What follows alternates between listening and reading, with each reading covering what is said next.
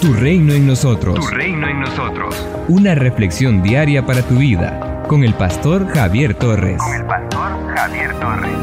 Porque ha parecido bien al Espíritu Santo y a nosotros. No imponeros ninguna carga más que estas cosas necesarias. Hechos capítulo 15, versículo 28. Pero ha parecido bien, dice la Escritura, al Espíritu Santo y a nosotros. Con esta frase, los apóstoles concluyeron el primer concilio apostólico de Jerusalén. El tenor de esta frase no deja ninguna duda de que los apóstoles dependían del sello de aprobación del Espíritu Santo en todas las tomas de sus decisiones. Jerusalén fue la ciudad escogida como sede de la primera convención general del cristianismo, celebrada alrededor del año 50 después de Cristo. Esta se realizó para tratar cuestiones doctrinales relativas a la convivencia armoniosa entre cristianos judíos y gentiles en la iglesia del Señor Jesucristo. La conclusión a la que llegaron los participantes fue esta. Ha parecido bien al Espíritu Santo y a nosotros no imponeros ninguna carga más que estas cosas necesarias. Considerando que el Espíritu Santo fue mencionado en primer lugar, ha parecido bien al Espíritu Santo y a nosotros.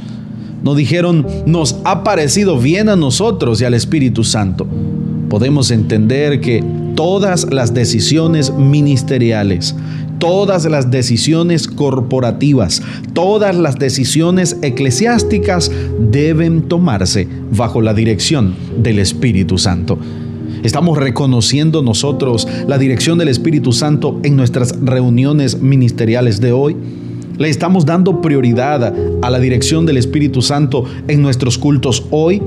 Estamos ofreciendo la primacía a la presencia del Espíritu Santo en nuestros templos. Desde el momento en que el Espíritu Santo vino en Hechos capítulo 2, verso 1 al 4, con motivo del día de Pentecostés, los apóstoles y la iglesia no hicieron nada sin el sello de aprobación del Espíritu Santo.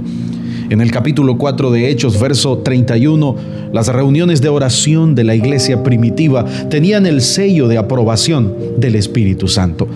La elección de obreros para ayudar en el ministerio eclesiástico tenía el sello poderoso y extraordinario del Espíritu de Dios.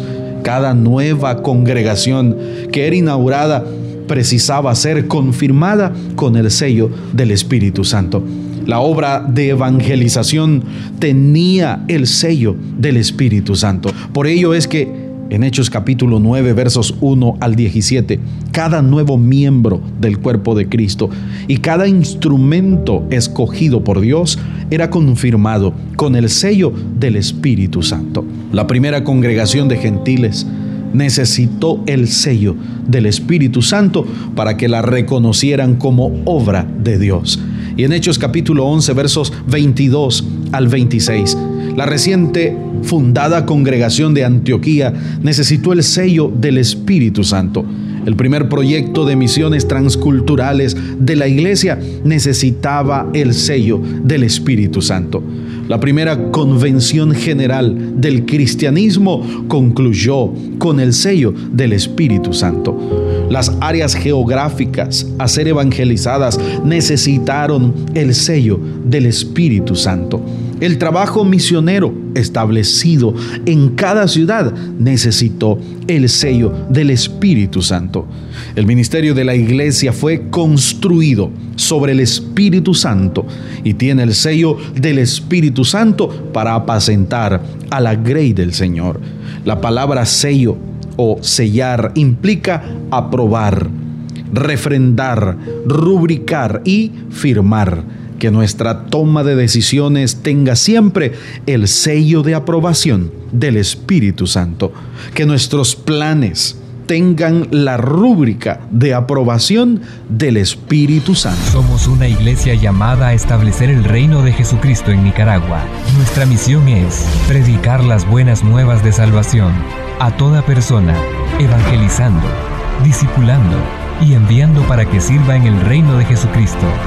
IRSA, transformando vidas. En las redes sociales, encuentra nuestras publicaciones diarias en Facebook, YouTube, Spotify y Google Podcast a las 7 y 9 de la mañana. A las 6 de la tarde, reflexión en vivo con el pastor Javier Torres. Envía un WhatsApp al 8588 8888 para solicitar la reflexión en tu teléfono. Accede a más recursos como este en el sitio web www.javiertorres.com. Tu reino en nosotros es una producción del Ministerio del Pastor Javier Torres, con 13 años continuos de servicio y estudios en psicología, licenciatura, diplomado y maestría en teología. Sigue impactando a las personas con el mensaje de Jesucristo. Tu reino en nosotros. Tu reino en nosotros.